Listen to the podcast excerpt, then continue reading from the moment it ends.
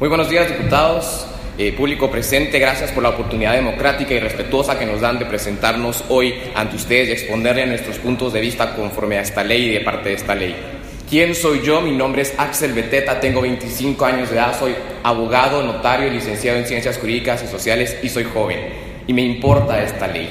Fundé hace unos meses atrás una organización con los mejores estudiantes de Derecho de las diferentes universidades en Guatemala llamada Abogando por Guatemala y queremos desde un punto de vista legal incidir y abogar por lo que Guatemala realmente necesita. Nuestro eslogan es porque Guatemala se merece algo mucho mejor y es por eso que estamos acá presentes. Hemos elaborado una propuesta de fortalecimiento de la iniciativa que la elaboraron los mejores estudiantes de Derecho en Guatemala. Nuestro campo de expertise es la ley y somos jóvenes, por lo tanto, la propuesta óptima es la nuestra. Quiero presentarles hoy, esta mañana, a alguien que se llama Cristian Barrera. Si pueden poner la imagen, si no está ahí eh, en, en esa imagen. Cristian Barrera es un niño de 12 años de edad que en unos meses va a cumplir 13 años y por lo tanto va a ser sujeto de derechos y obligaciones de esta nueva ley. ¿Saben dónde vive Cristian Barrera? En el basurero de la zona 3. A los 12 años de edad dejó la escuela. ¿Por qué? Porque tiene que trabajar para mantener y ayudar a mantener a su familia. Su sueño, ser doctor y futbolista, pero no lo puede hacer. ¿Por qué? Porque tiene que trabajar.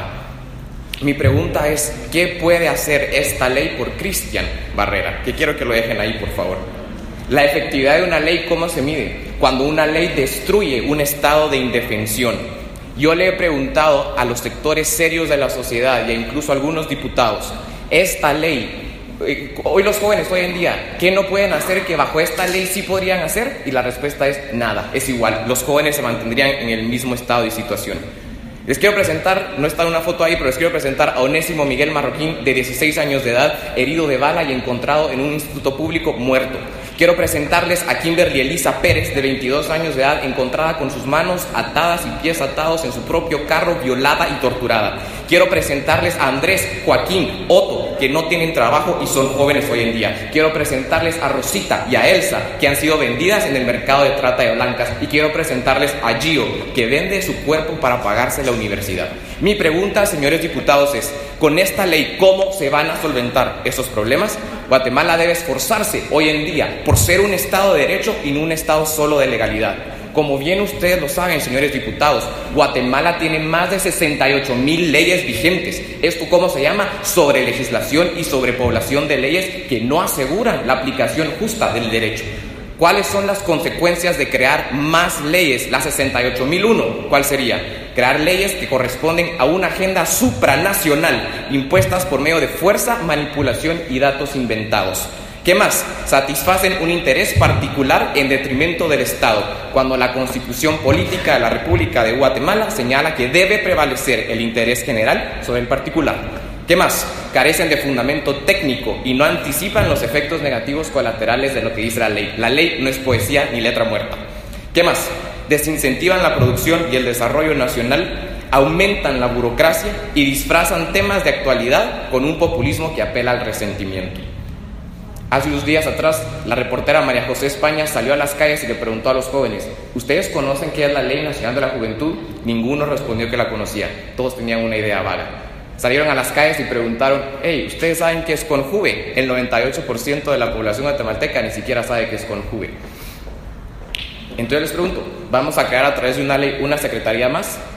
una secretaría que los jóvenes no conozcan, financiada con más impuestos. Señores diputados, yo no sé si ustedes han leído los periódicos últimamente o si han visitado un hospital, pero los hospitales públicos están en crisis, se están muriendo la gente, los jóvenes nos estamos muriendo por falta de oxígeno, por falta de insumos, por falta de quimioterapias para los que tienen cáncer, y le vamos a quitar parte de su presupuesto para financiar una secretaría cuando sabemos que muchas veces estas secretarías solo se crean con el propósito de crear focos de corrupción.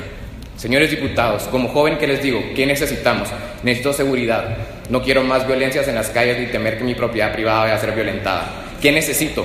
Trabajo. ¿Qué necesito? Libertad. ¿Qué necesito? Acceso y defensa a mi propiedad privada. Una educación óptima en calidad. Salud que cubra las necesidades básicas y una infraestructura vial que no nos haga llegar tarde a todos lados. Solo una escuela el año pasado en Guatemala cumplió con los 180 días de clase obligatorios. Señores, por favor, ¿cómo esperamos que puedan dar educación integral en sexualidad si ni siquiera pueden dar matemática y lenguaje? No inventemos derechos que no existen. Tan solo vean el artículo 12D de la ley que se pretende eh, aprobar. Dice el, inciso, respetar, difundir y desarrollar las distintas formas de sentir, pensar, identificarse y actuar de los diversos grupos de la juventud, sean estos sociales, culturales o étnicos. Señores, váyanse unos años atrás y recuérdense que era ser joven. Uno sentía una cosa un día y al otro día sentía otra. ¿Cómo el Estado va a promover, desarrollar y promover eso si ni siquiera son estables algunas veces los sentimientos? Esto es imposible. Guatemala hoy tiene otras prioridades y necesidades antes que esta ley. Les recuerdo que esta ley es innecesaria. Enfoquémonos en las realidades de nuestro país. No lo carguemos con obligar a dar la mal llamada educación integral en sexualidad cuando el Estado nuevamente es incapaz de enseñar matemática y lenguaje. Un mejor sistema de educación es lo que necesitamos.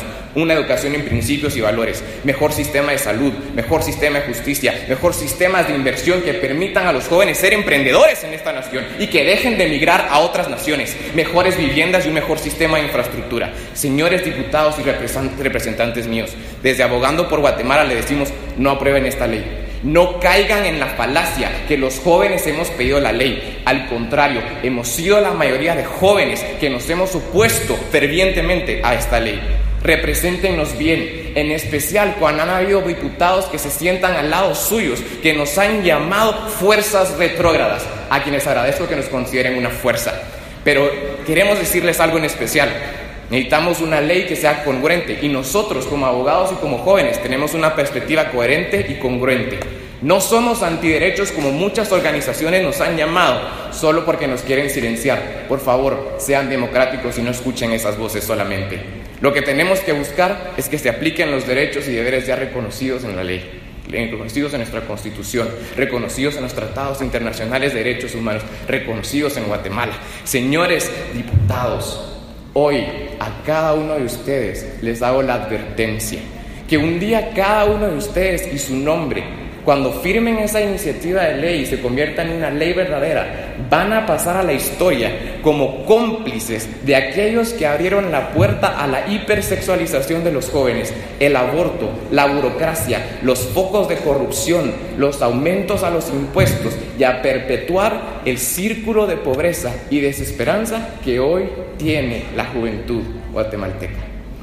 Invoco a Bastiat, el jurista que todo diputado y congresista conoce, admira, respeta. La ley se vuelve la herramienta para la avaricia, pero la misión de la ley no es la de oprimir a las personas y arruinarlas en su propiedad. Su misión es proteger la propiedad, pues eso es libertad. Les hablo de corazón a corazón. Confío en ustedes y sé que ustedes conocen la realidad de Guatemala. Con el corazón en la mano, piensen en los futuros de, en el joven de hoy, que es el futuro y el presente. Confío en ustedes, no aprueben esta ley. Gracias.